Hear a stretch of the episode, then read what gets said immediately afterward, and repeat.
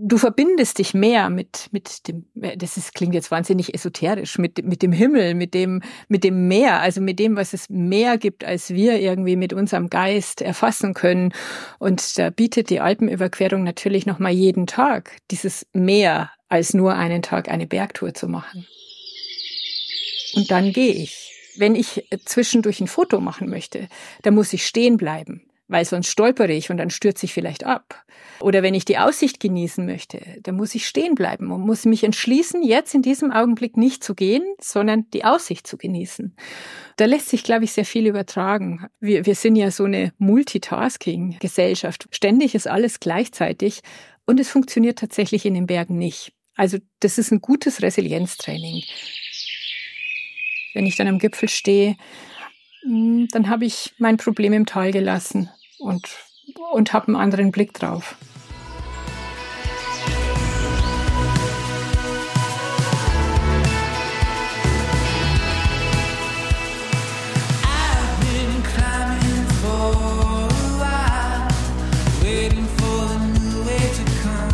Herzlich willkommen bei Frei Raus, dem Podcast für mehr Freiheit und Abenteuer in unserem Leben. Ich bin Christoph Förster und wandere heute mit euch über die Alpen.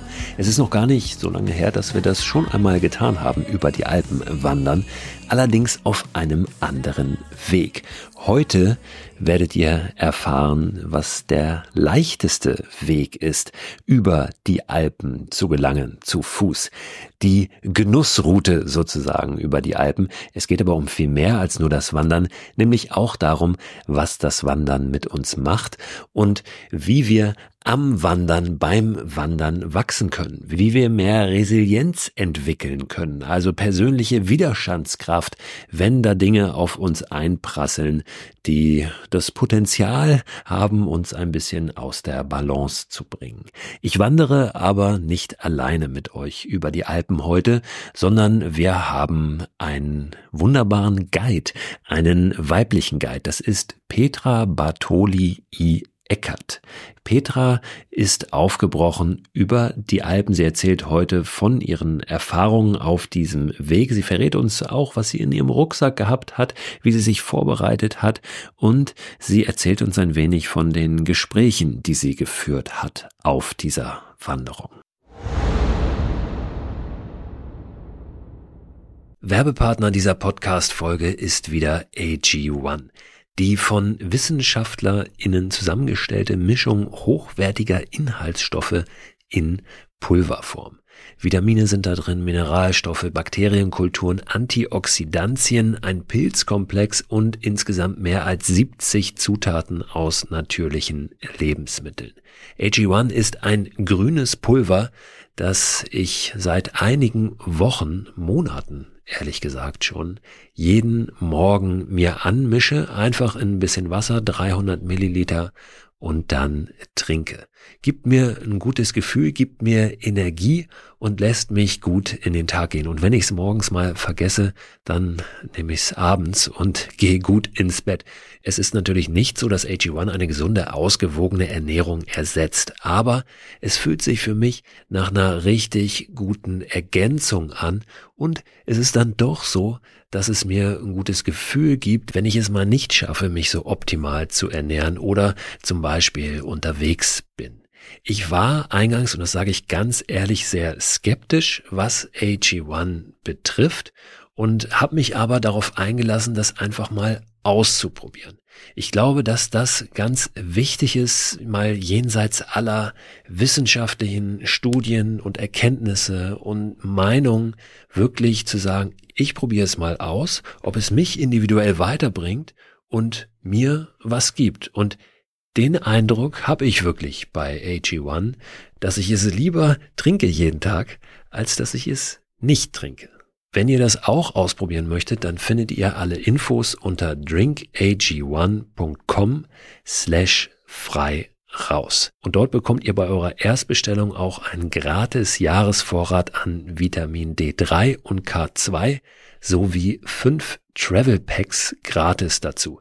Und diese Travel Packs, die sind wirklich sehr, sehr praktisch, weil ihr mit denen ja, AG1 einfach mitnehmen könnt und da keine große Tüte oder einen großen Behälter braucht, sondern einfach so ein kleines Pack habt. Das könnt ihr tageweise natürlich abzählen für eure nächste Outdoor-Unternehmung.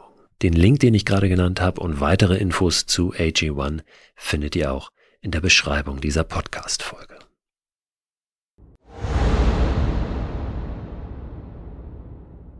Die Frau, die heute zu Gast ist, hat auch ein Buch über ihre Alpenüberquerung geschrieben.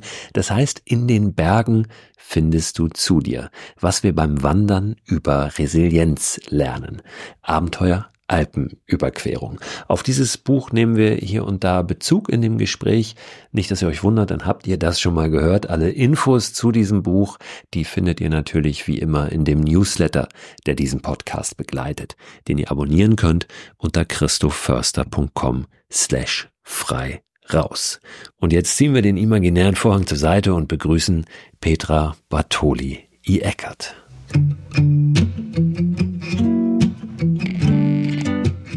Petra, herzlich willkommen bei Frei Raus. Hallo Christo. Schön, dass wir sprechen. Du hast eine Alpenüberquerung gemacht. Du hast auf dieser Alpenüberquerung eine ganze Menge erlebt, bist aber auch einem Thema nachgegangen, das du dir ganz explizit so gesetzt hast für diese Alpenüberquerung. Ich will von dir ganz viel wissen heute. Vor allen Dingen natürlich, äh, wie das so war und wie das noch nachwirkt, diese diese Alpenüberquerung, über die wir gleich nochmal im Detail sprechen, wie die aussah. Ähm, aber das vielleicht als erstes. Also was, was wirkt noch so nach? Was ist geblieben? Hm, also tatsächlich noch mal, noch mal eine intensivere Liebe zu den Bergen, wenn es überhaupt geht. Also ich bin ich bin kein Bergmensch, äh, der oder die jeden Tag auf den Berg geht. Ähm, ich bin ungefähr hm, 200 Kilometer von den Alpen entfernt, äh, so dass es immer doch eine gewisse Anreise ist. Aber so, ähm, ich habe Mittelgebirge vor der Tür und ich, ich liebe die Berge. Ich komme in den Bergen zur Ruhe. Und was besonders äh, nachhaltig gewirkt hat, ist, ähm, ich habe mich mittlerweile noch intensiver mit den Bergen auseinandergesetzt. Ich bin nämlich, haha, ganz frisch gebackene äh, Wanderleiterin für den Deutschen Alpenverein. Also ich habe da eine Ausbildung gemacht, weil ich noch mal intensiver in dieses Bergthema einsteigen wollte. Wie sieht die Ausbildung aus? Was braucht es dafür? Wie lange dauert die? Was macht man da? Hm, zuerst mal muss man über längere Zeit seine eigene Tour, seine eigenen Touren dokumentieren, äh, muss quasi nachweisen, dass man selber äh, schwierige Bergwege gehen kann, dass man ähm, am Tag äh, über, ich glaube, die Anforderung war über 800 Höhenmeter am Stück gehen kann und länger als sechs Stunden am Tag äh, Touren machen kann. Und das muss man eben dokumentieren. Braucht dann, muss dann einiges lernen, also Wetterkunde, Orientierung, Kartenkunde, Koordinaten rauslesen aus den Karten, ähm, ja, die Wolken deuten können. Also also was, was eben für längere Bergtouren wichtig ist. Und da wird man dann auch nochmal gebrieft. Und zwar, ähm, äh, ich glaube, es waren acht Tage, acht Tage in den, in den Alpen mit Trainern, mit ähm, äh, Bergführern, die äh, und einem äh, einem Beauftragten, der für Ökologie und äh, Umweltkunde zuständig ist für den Deutschen Alpenverein, der ganz viel erzählt über Klimawandel in den Bergen, über äh, den Rückgang der Gletscher, über die Flora und Fauna in den Bergen und wie man achtsam und ähm, ja, ähm, naturverträglich tatsächlich in den Bergen unterwegs ist. Und da lernt man sehr viel und wird aber auch tatsächlich jeden Tag so ein bisschen geprüft und am Ende muss man dann auch eine Tour selber führen. Ist es eine Ausbildung, äh, die man so problemlos nebenher machen kann, ähm, berufsbegleitend, oder braucht man da ein bisschen mehr Zeit und Raum? Also es geht, es geht selbstverständlich berufsbegleitend. Also alle, äh, die das gemacht haben, waren nicht hauptamtlich in den Bergen unterwegs. Aber tatsächlich, mh, hm, man muss sich, man muss sich vorbereiten. Man muss vorher relativ viel in den Bergen unterwegs gewesen sein und äh, ja, schadet nicht, sich dafür auch ausreichend Zeit zu nehmen. Hast du eine Idee, was du damit machst oder hast du das hauptsächlich für dich gemacht? Also ich möchte tatsächlich Touren äh, führen hier bei uns für unsere Sektion. Ähm, ja, steht jetzt quasi an. Eure Sektion, das ist äh, Ecke Regensburg oder? Ähm, es, äh, genau, ja. Regensburg hat eine eigene Sektion, hat auch eine eigene ähm, Hochgebirgshütte im Stubai und äh, eine Hütte im Tal in den Kitzbühler Alpen. Es gibt ja auch in Norddeutschland Sektionen, obwohl die sehr weit von den Bergen entfernt sind. Da hat ja Regensburg eigentlich ähm, da, da ist es ist Regensburg ganz gut aufgestellt, weil die Entfernung vergleichsweise nicht so weit zu den Bergen ist. ja, das stimmt. Wir haben in Hamburg sogar eine äh, ja recht lange Skitradition, zum Beispiel Skifahrtradition. In Hamburg gibt es extra Ferien im März, wo niemand anderes Ferien hat, kein anderes Bundesland, damit die Hamburger in Ruhe Skifahren können. Oh, wie schön. Das ist Aha. tatsächlich eine sehr lange gewachsene Tradition. Also das ist manchmal erstaunlich und da teilweise Schulen hier in Hamburg fahren seit Jahrzehnten ähm, schon Skilanglauf auch haben, so Skilanglauf-AGs okay. und so. Das denkt man wow. gar nicht. Aber äh, das, das nur am Rande. Du warst aber erstmal alleine unterwegs jetzt, ähm, mhm. ohne eine Gruppe. Ja, also du hast dich für deine Alpenüberquerung nicht einer Gruppe angeschlossen. Das gibt's ja auch, so geführte Alpenüberquerungen, ähm, sondern hast dich alleine auf aufgemacht auf einer Route. Ich habe mir das gerade noch mal angeschaut, ähm, die so gilt als, also ohne das äh, irgendwie bewerten zu wollen, als Anfänger und Genießerroute. Das sind zumindest so die ersten ähm, genau, Begriffe, genau. die man bekommt, wenn man das mal äh, googelt. Vom Tegernsee nach Sterzing. Genau, und der Plan war tatsächlich, äh, die erst die einfachste, also in Anführungszeichen tatsächlich einfachste Route zu wählen, weil ich mir nicht sicher war, wenn ich für ein Buch unterwegs bin, noch äh, am Abend Leute interview, das Wetter vielleicht nicht mitspielt, ich aber vor Einbruch der Dunkelheit noch bei meiner Unterkunft sein muss, ähm, ob ich mir dann tatsächlich einen einen schwierigeren Weg zumuten möchte, ob ich, ob ich da nicht über, stark über meine Grenzen gehe. Und deshalb habe ich mich für, für die vermeintlich einfachste Route entschieden. Allerdings, ähm, sehr viele Menschen, die dort äh, in der Bergrettung zum Beispiel arbeiten, in diesem, in dieser Gegend, also am Achensee in Österreich zum Beispiel, die rollen immer so ein bisschen mit den Augen bei der Begrifflichkeit ähm, einfachste Alpenüberquerung oder Genussalpenüberquerung, weil ähm, wenn nicht berggeübte Menschen diese Alpenüberquerung machen, dann werden sie schnell stark an ihre Grenzen kommen. Also es ist dennoch eine Alpenüberquerung. Hm, das ist immer sehr relativ. Das ist mhm. eh äh, schwierig natürlich immer zu kategorisieren. Aber wenn wir mal drauf gucken, auf jetzt ähm, die Dauer äh, dieser Alpenüberquerung, also die Etappen und die Länge, die Höhenmeter, kannst du das mal so einordnen ungefähr, wie weit du da, wie lange du unterwegs warst? Also ähm, tatsächlich waren es, äh, muss ich überlegen, äh, sechs Etappen. Ich habe ein bisschen abgekürzt. Ich habe nämlich äh, es, äh, die eigentliche Alpenüberquerung, die lässt noch ein bisschen Raum, am ersten Tag den Tegernseer Höhenweg zu gehen. Ich kenne den See und ich kenne die Voralpenberge dort. Deshalb habe ich beschlossen, an dem Tag, als ich begonnen habe anzureisen und direkt zu starten und aufzusteigen zur äh, Blauberghütte. Also ich bin, ich habe die 3000 Meter nicht, an der habe ich nicht gekratzt. Das heißt, ähm, es bleibt immer, von den Bergen her sind es immer nur äh, 2000er. Naja, die Etappenlänge, die ist nicht so relevant bei den Bergen, weil da geht es tatsächlich eher um Höhenmeter, die man macht. Und ich glaube, die meisten Höhenmeter waren so an die 800 pro Tag. Also moderat. Und dann immer mit Übernachtung in Hütten unterschiedlich. Also diese Tour sieht vor, dass man auch immer wieder ins Tal geht. Das heißt, ich habe in Hütten übernachtet, aber ich habe auch in Gasthöfen im Tal äh, geschlafen. Genau. Hm. Bist du denn, ähm, wenn wir jetzt äh, uns mal vorstellen, ähm, da sind vielleicht Menschen da draußen und ich weiß, da sind Menschen da draußen, die spielen selbst mit dem Gedanken, mal vielleicht so eine Alpenüberquerung zu machen und das ist vielleicht ganz interessant, ähm, so eine in Anführungszeichen eher einfache ähm, Route erstmal zu wählen. Ähm, und die fragen sich jetzt vielleicht, ja, puh, wie, wie fit muss ich denn da sein? Ja, also was muss ich vielleicht vorher machen? Was muss ich schon so schaffen? Wie sehr muss ich bergerfahren sein und, und fit sein? Ähm, wie ist deine Sicht da drauf? Oder wie, wie fit warst du? Du hast gesagt, du hast schon einige Bergtouren gemacht, ähm, aber waren die jetzt extrem oder warst du auch eher, ich sage mal in Anführungszeichen, eine Genuss Auswandererin mhm. vorher? Ähm, also ich habe vorher schon auch ein bisschen anspruchsvollere Touren gemacht. Deshalb wusste ich schon, dass ich mir das zutrauen kann. Mm, es ist so, dass sich die Wege alle über äh, blaue und rote Wanderwege erstrecken. Das heißt äh, leicht bis mittelschwer. Es sind keine schwarzen Wanderwege dabei. Schwarz bedeutet, dass es äh, stark absturzgefährdet dort ist, dass das Gelände stark abfällt, dass man ähm, viele ausgesetzte Stellen hat, auch immer wieder Kletteretappen dazwischen hat. Also die waren nicht dabei. Es ist tatsächlich Wandern. Man bleibt auf dem Boden. Vielleicht braucht man mal die Hände, wenn es ein bisschen so über Felsblöcke geht. Aber es ist, also es, es lässt sich nicht mit einem mit einem Kinderwagen oder äh, mit einer, auch nicht, denke ich, auch nicht mit einem äh, schwereren Handicap bewältigen.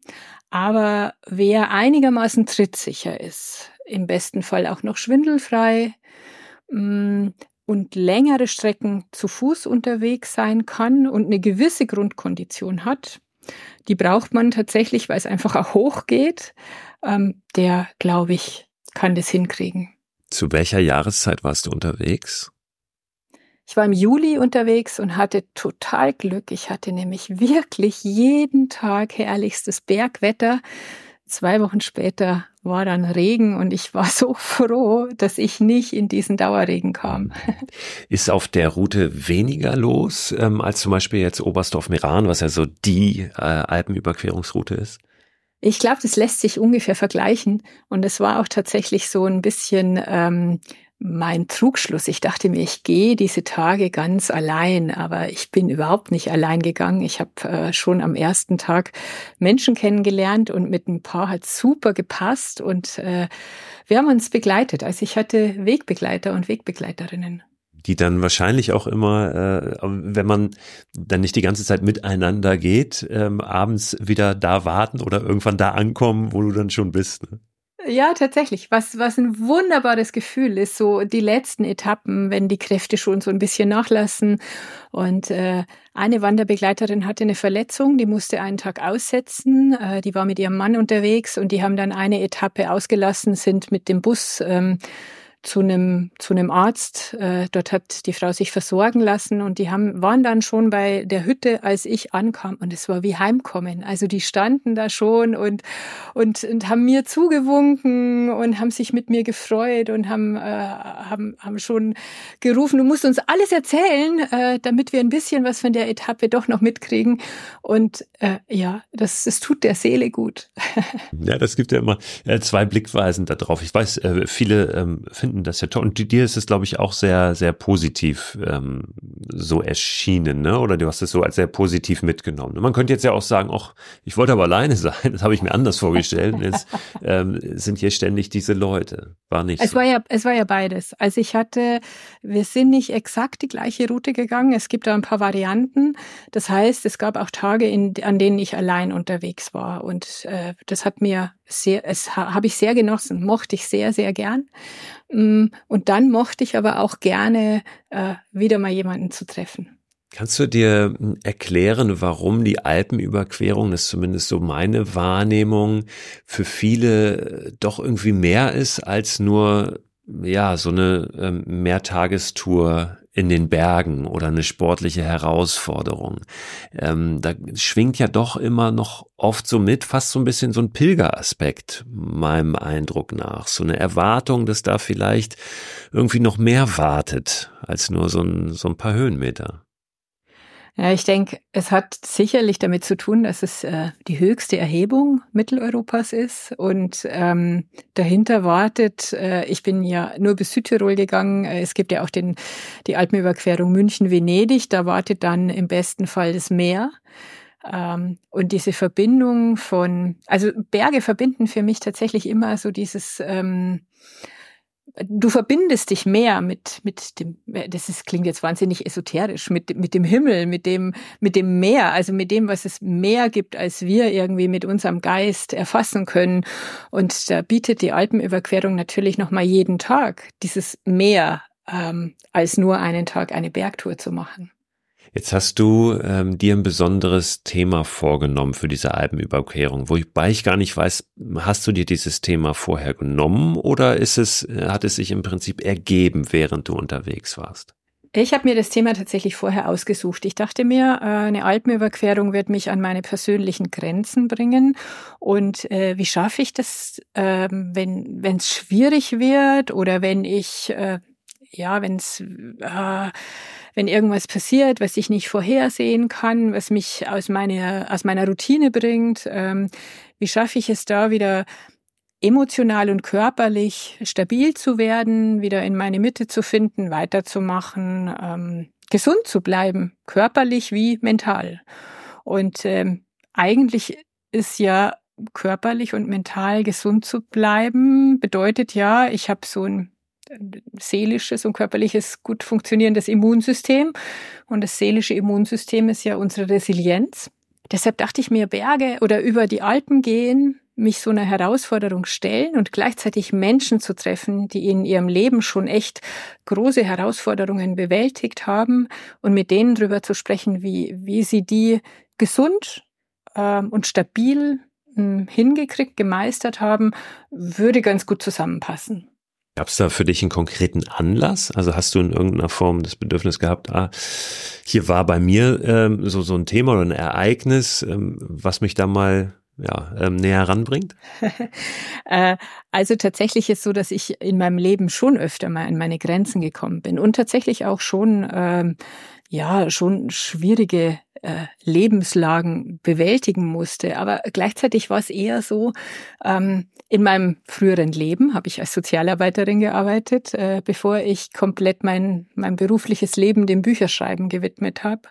Und ähm, in dieser Zeit habe ich mich sehr häufig mit dem Thema Resilienz beschäftigt. Also ich hatte sehr häufig mit Kindern und Jugendlichen und auch mit deren Eltern zu tun, die nicht auf der Sonnenseite des Lebens standen, die ähm, ja, die seit äh, seit seit Generationen auf, ähm, auf Hilfe angewiesen waren. Ähm, man benutzt ja so äh, gerne landläufig das Wort bildungsfern oder sozial schwach. Ich finde jetzt diese Vokabeln nicht sehr toll gewählt, aber die einfach äh, die Lebensumstände dieser Familien waren oft sehr schwierig. Und dennoch ähm, gab es immer wieder Kinder und Jugendliche, die haben es echt geschafft. Die sind gut herangewachsen, die konnten ein Leben führen, haben nachher, hatten nachher einen Job, eine Familie oder, oder äh, individuell, ihren individuell, gewählten Lebensentwurf. Äh, denen ging's gut, obwohl vielleicht die Eltern drogenabhängig waren, obwohl es vielleicht Gewalt in der Familie gab.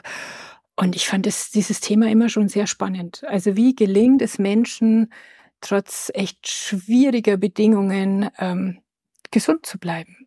Und dann äh, bist du los und hast jetzt versucht, das ähm, in den Bergen zu finden. Ähm, aufgrund welcher Annahme, dass da vielleicht Menschen zu finden sind, denen das äh, besonders gut gelingt? Oder wie ist da dieser, wie hast du diesen Zusammenhang hergestellt?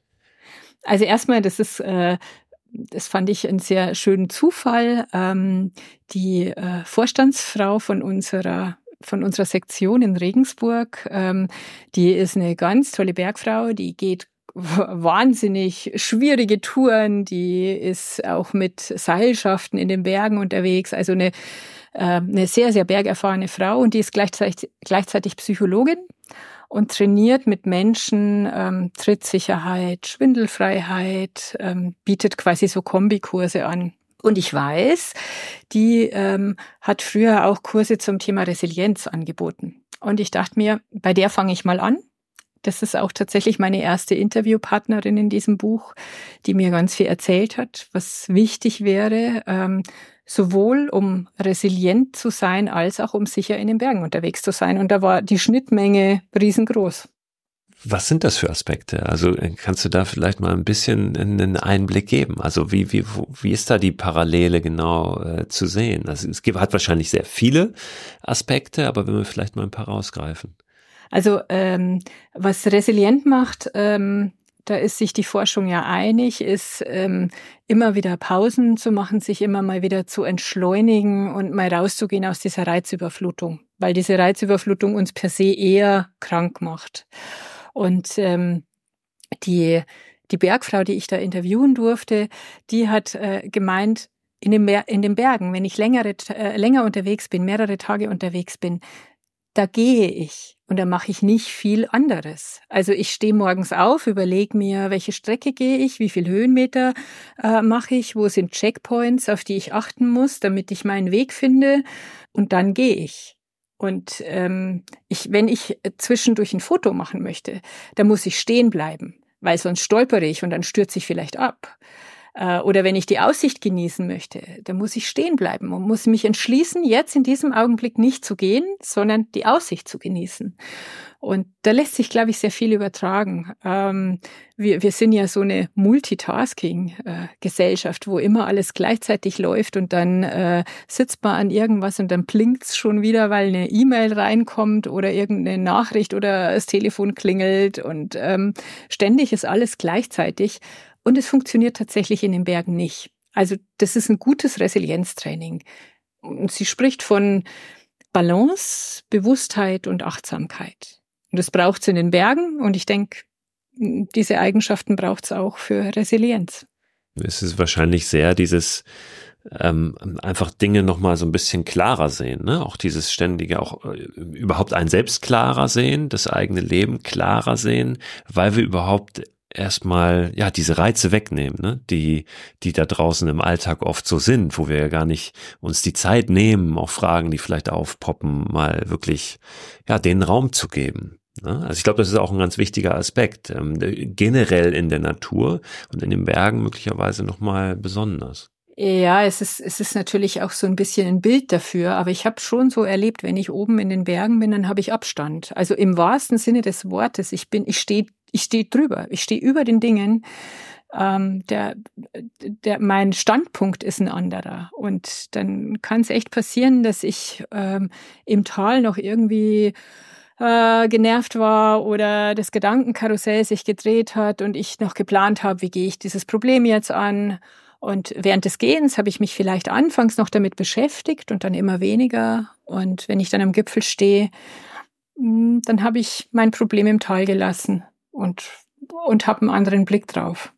Ich fand das ganz schön. Ähm, du beschreibst in dem Buch auch, dass du, ähm, das ging mir ganz ähnlich, ähm, unter anderem auf dieser Tour durch Deutschland, die ich gemacht habe, einmal längs, dass es gar nicht so ist, dass wenn du diese Zeit ja hast äh, da draußen, ähm, der Raum eigentlich da ist, du eher nicht diese Fragen groß bewegst, die du vielleicht mitgenommen hast auf die Reise oder nach tollen Antworten suchst, äh, sondern dass es eher dann ja ganz andere Sachen sind, die einen so ganz konkret beschäftigen. Ne? Und ähm, das aber dennoch diese Antworten, dass da was passiert, dass da was in Bewegung gerät und dass es oft erst im Nachhinein einem so Dinge klar werden, ne, die, die vielleicht dann irgendwann zu einer Antwort führen.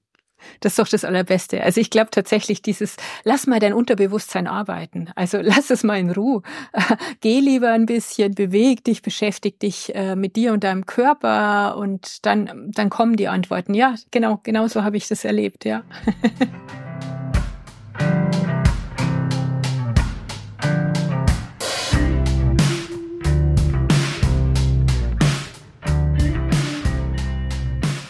Du hast dann Menschen getroffen ähm, unterwegs, die hast du alle vorher dir schon ausgeguckt ähm, oder hast du die einfach getroffen zufällig?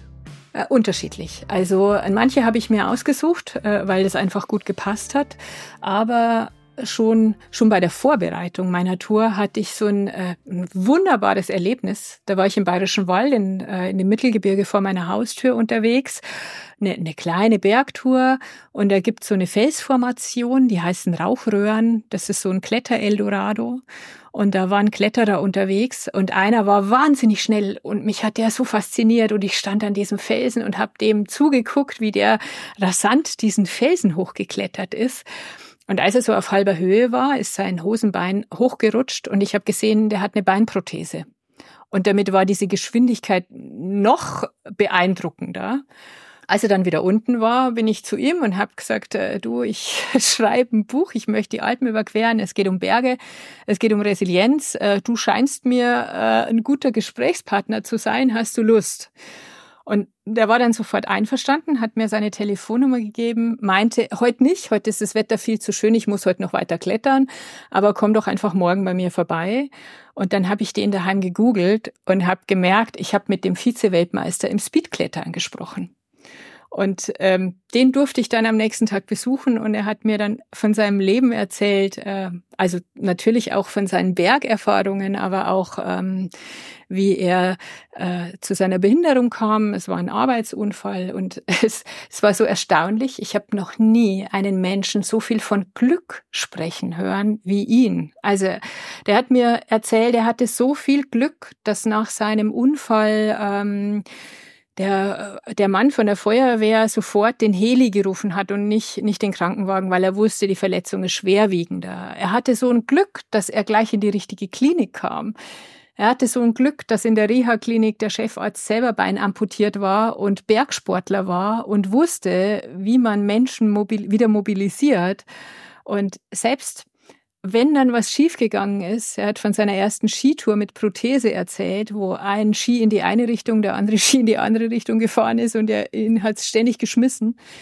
Und er meinte dann, aber das war ein Glück, weil damit konnte er dem Prothesenbauer nämlich sagen, was er wirklich braucht und wo man nämlich noch Verbesserungen vornehmen könnte.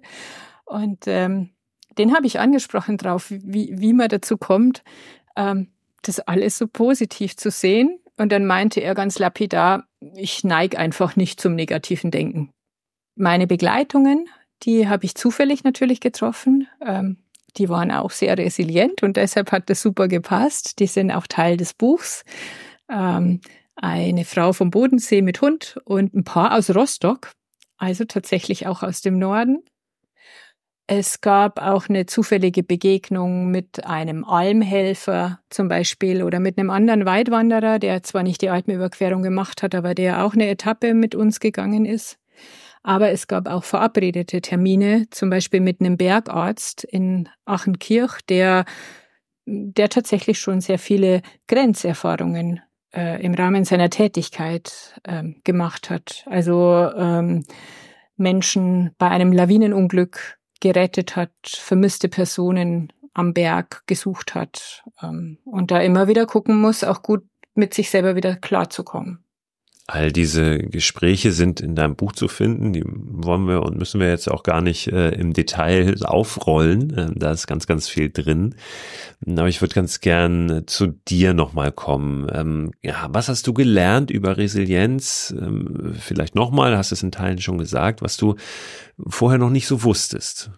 Also ich bin schon auch ein Mensch, der viel ähm, am Handy oder am Laptop hängt. Das hat auch mit meinem Job zu tun.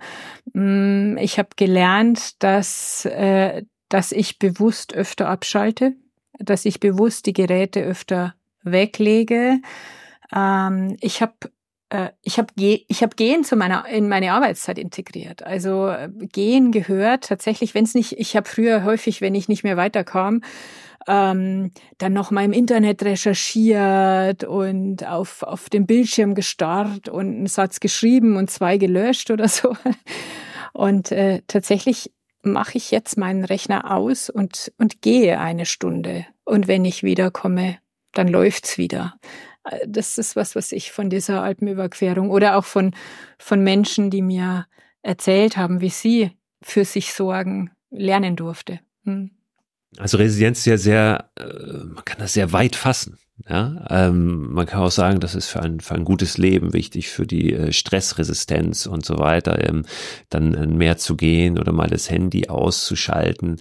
Ähm, wenn wir jetzt wirklich denken an, ja, an, an Situationen, an Ereignisse im Leben, die wirklich harte Einschnitte sind. Ne? Also wo es nicht darum geht, den ähm, Lebensalltag ähm, angenehmer, gesünder zu gestalten, sondern also da geht's letztlich immer ja auch drum, das ist klar. Aber da haut irgendwie so ein Ereignis rein und ähm, dann ist ja die Frage, hm, habe ich jetzt diese Widerstandskraft, habe ich diese Resilienz, um mit solchen Situationen klarzukommen? Ähm, hast du da noch mal was gefunden oder das, ah da ähm, da kann diese Erfahrung aus den Bergen auch helfen oder es kann vielleicht am Ende helfen, einfach in die Berge zu gehen. Das ist ja auch eine mögliche Antwort. Also zum einen habe ich tatsächlich Menschen getroffen, die mir erzählt haben, dass sie nach schwierigen Lebens, in schwierigen Lebenssituationen oder nach Schicksalsschlägen ähm, in die Berge gegangen sind und, und das hat ihnen geholfen. Und zum anderen ist es so, dass ich glaube, wir können im Alltag, also wir können uns definitiv nicht auf, ich weiß nicht, den Tod eines nahestehenden Menschen äh, vorbereiten. Ich denke, das würde uns auch lähmen, ähm, wenn wir wenn wir da planen würden, wie wir dann damit umgehen. Aber ich glaube, ähm, was so Situationen alle gemeinsam haben, ist, sie werfen uns aus unseren Routinen die Muster, die wir sonst haben, auf die wir sonst zurückgreifen, die, die funktionieren nicht mehr. Es ist eine Ausnahmesituation und wir müssen neue Wege finden, wie wir jetzt plötzlich mit diesem ungewohnten Verlust umgehen.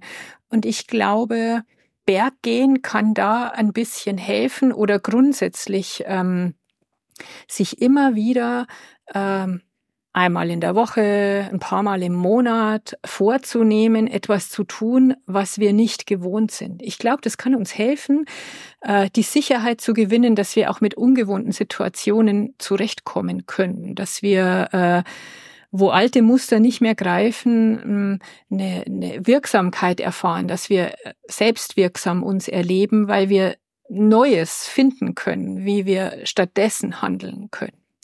Und ich glaube, was Berge uns auch lernen, was mit Resilienz in so Extremsituationen zu tun hat, ist, ähm, die Situation so zu nehmen, wie sie ist. Also dieses Annehmen. Resilienz heißt ja nicht, ähm, ich bin stark und deshalb ändere ich jetzt die Situation, damit ich dann wieder besser damit zurechtkomme. Äh, weil wenn beispielsweise ein nahestehender Mensch gestorben ist, das mache ich ja nicht rückgängig. Das kann ich ja nicht ändern. Und da bleibt mir tatsächlich nur nach und nach diese Situation anzunehmen, so wie sie eben ist. Und ähm, also in den Bergen, da kann ich auch den Berg nicht wegmachen, weil ich jetzt, äh, weil ich, weil mir schon die Beine wehtun. Oder ich ähm, das Wetter, das, da habe ich keinen Einfluss drauf. Also es ist, und dann muss ich entscheiden und dann muss ich vielleicht eben sagen, nee, ich gehe den Gipfel heute nicht, weil heute wird's Gewitter geben und ich stelle mich nicht bei Blitz und Donner auf den Berg. Mm, ich nehme das an, wie es ist und, mm, und lass mal das Hadern sein, sondern ähm, ja, äh, lass mich auf die Gegebenheiten ein. Und das ist natürlich in den Bergen jetzt die Bergtour nicht gehen zu können, weit weniger schmerzhaft, als anzunehmen, dass ein Mensch nicht mehr da ist. Aber ich glaube, es ist, es ist eine gute Vorbereitung. Es, es gibt uns eine gewisse Sicherheit, dass wir auch mit schwierigen Situationen umgehen können. Einerseits ähm, geht es ja auch sehr darum, glaube ich, ähm, zu gucken, was kann ich tun? Es geht um Selbstwertgefühl, Selbstwirksamkeit, Selbstvertrauen ja auch ein Stück weit, ne? die eigenen Fähigkeiten A einschätzen zu können und B aber auch zu wissen, okay, da kann ich mich im Zweifel darauf verlassen, auf gewisse Fähigkeiten. Zusätzlich, ähm, das glaube ich dir ja auch sehr wichtig, aber zu schauen, wo kommt das an seine Grenzen und wo äh, muss ich, möchte ich mir möglicherweise auch Menschen suchen, die mich dabei unterstützen und mich begleiten ein Stück weit auf dem Weg, wie du es ja schon beschrieben hast. Ja, ich glaube, das war wahrscheinlich auch so ein, so ein Glück, diese Wegbegleiter und Wegbegleiterinnen äh, zu finden, weil ich dadurch beide Erfahrungen hatte, allein unterwegs zu sein und mit anderen Menschen. Und wenn es anstrengend wird, mm, dann muss ich gucken, was tut mir besser. Also gehe ich dann lieber, bin ich mit mir allein, äh, schimpfe ich vielleicht auch vor mich selber hin oder oder habe ich jemanden, mit dem ich mich austauschen kann? Und manchmal tut es einfach gut, jemanden an seiner Seite zu haben, der sagt, hey komm, das schaffst du, noch zwei Biegungen, äh, dann sind wir oben. Jetzt bist du ja ähm, jemand, die rein beruflich äh, schon, also du ähm, hast dieses Buch geschrieben und äh, wir haben auch schon mal ein Gespräch geführt über äh, dein vorheriges Buch, ja, ähm, wo es um das Thema Glück ging, wo du auch Menschen getroffen hast, wo du zu, den Menschen hingegangen bist, um ein Interview zu führen. Und das fand ich schon da einen ganz, ganz tollen Ansatz. A, das aufzuschreiben und als Buch zu veröffentlichen, aber das kann man ja auch völlig unabhängig davon sehen und sagen, Leute, wenn ihr in den Bergen unterwegs seid, dann sprecht doch mal die Leute an und äh, lasst euch mal deren Geschichten erzählen, oder? Ja, absolut, absolut. Also da würde ich alle dazu einladen. Vor allem äh, ein wichtiger Hinweis, äh, über 1000 Höhenmetern ist man sowieso per Du. Äh, und da spielt's echt über, also oder vielleicht über 1500 Metern. Und da spielt es echt überhaupt keine Rolle, ob jemand äh, Chefärztin oder Kassier im Supermarkt ist. Äh, da, da sind alle gleich. Also jeder Mensch, der dort oben ist, äh, ist abhängig vom Wetter, äh, muss sich konzentrieren, bekommt die schöne Natur dort geschenkt. Und trotzdem ist es interessant, ähm, mit wem gehe ich denn da jetzt ein Stück und was hat der mir vielleicht zu erzählen? Und vielleicht sogar, was kann ich von dem lernen? Jetzt äh, würde ich ganz gern mit dir nochmal eine praktische Frage klären. Wir haben über äh, die Route schon gesprochen. Ich würde aber ganz gern mit dir aber auch nochmal darüber sprechen, was hattest du denn dabei? Du hast ja dein Gepäck selbst transportiert. Es war jetzt keine Alpenüberquerung mit irgendwie einem Transfer. Gibt's ja auch alles. Ja, ja, wir haben auch ein bisschen gelästert über die, die sich ihr Gepäck nachfahren haben lassen. Aber nee, das war das darf, das fair. darf man das dann auch, auch wenn man okay. selber, wenn man es selber schleppt. Das darf man dann auch ein bisschen. Aber du musstest natürlich sehr darauf achten, dass äh, dein Rucksack, den du dabei hattest, nicht zu schwer ist für diese Woche, die du unterwegs ja. warst. Wie schwer war da und was war da drin? Also mit Getränk war 10 Kilo. Äh, es war drin ein ganz leichter Sommerschlafsack, weil äh, die erste Hütte, die war so einfach. Normalerweise kriegt man auf Berghütten auch, man muss einen Hüttenschlafsack dabei haben, also so einen kleinen Baumwollsack und hat dann aber meistens ein Kissen und Wolldecken. Äh, die Hütte ist aber so einfach, dass die auch keine Wolldecken stellen, so dass ich tatsächlich meinen Sommerschlafsack mitnehmen musste. Der ist sehr klein und handlich äh, und sehr leicht. Dann hatte ich tatsächlich dabei Grödel, also so Schneeketten, die man sich unter die Wanderschuhe macht, falls ich, es war natürlich Sommer, aber in den Bergen muss man immer damit rechnen, dass es in höheren Lagen auch äh, zum Beispiel auch im Sommer mal schneit. Hast du die gebraucht? Nee, die habe ich nicht gebraucht. Nee. Das heißt, ich glaube, bei dieser einfachen Tour würde ich die tatsächlich weglassen. Ich glaube, die Schneefelder wären dann nicht so äh, ausufernd. Äh, die, wär, die würde ich wahrscheinlich auch so bewältigen können.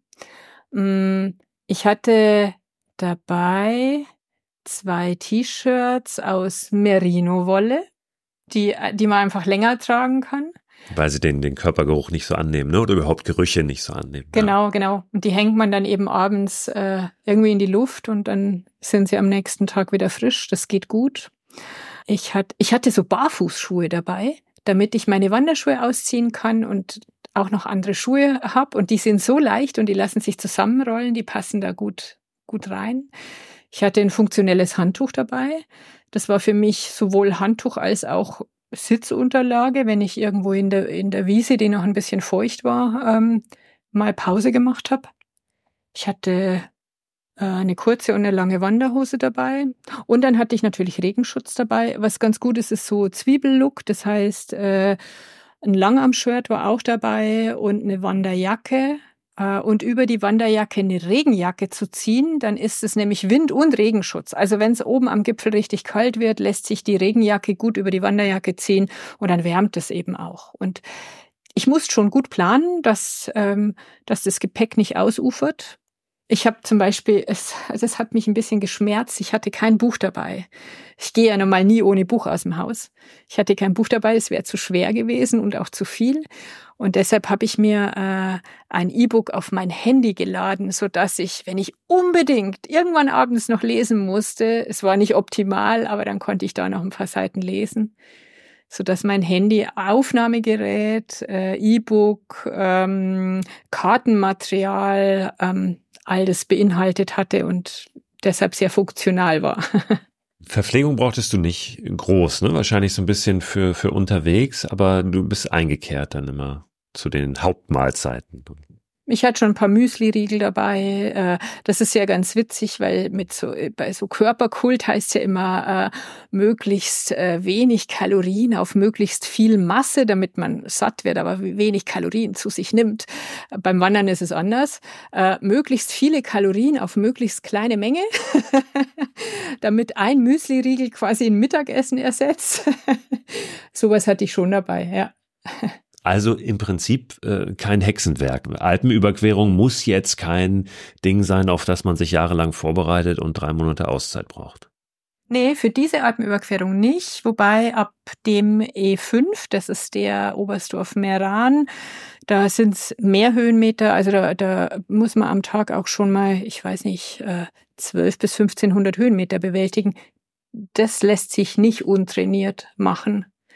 Aber äh, Tegernsee, Sterzing, ähm, also untrainiert lässt sich auch Tegernsee, Sterzing nicht machen, aber das ist tatsächlich sanft. Ja, und der, der Titel deines Buches ist auf jeden Fall ein Versprechen auch ein Stück weit. Ja? In den Bergen findest du zu dir. Mhm. Hast du äh, für dich erlebt und bist da auch weiter dran. Und äh, ja, ich wünsche dir ganz viel Freude dabei, wenn es jetzt dann so in die nächste äh, Phase geht und dann nochmal was Neues kommt, dann eben auch als als jemand, die ähm, anderen Menschen ein bisschen das weitergibt ähm, und ihnen ein bisschen was zeigt in den Bergen.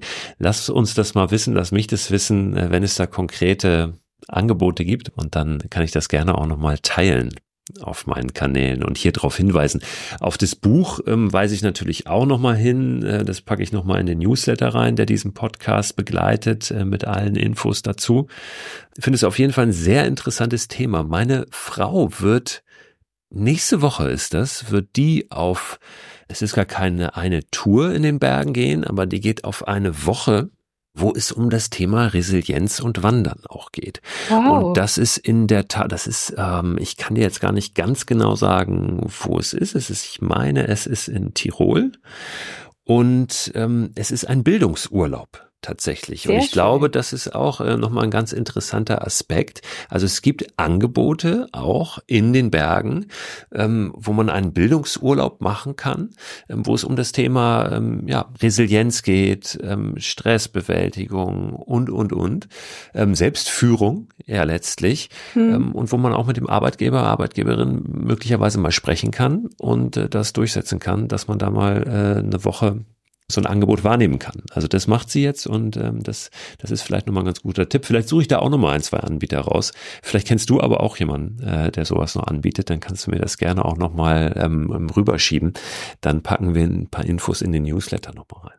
Ich danke dir, ähm, Petra, für die Einblicke. Ja, wie gesagt, wünsche dir ganz viel Freude bei dem, was wartet. Äh, danke dir auch für das Buch. Sehr gerne. Und liebe Hörerinnen und Hörer, äh, lest da gerne mal rein. Mal lesen, anstatt zu hören. Danke, Petra. Gerne.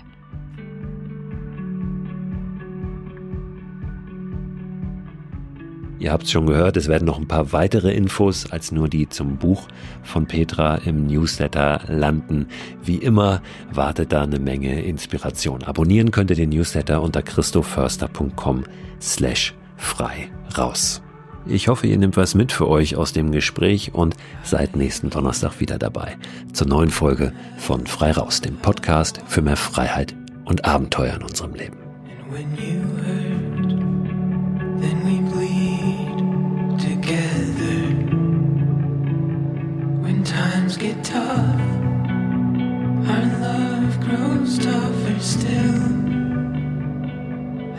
easy roads, best is up the hill.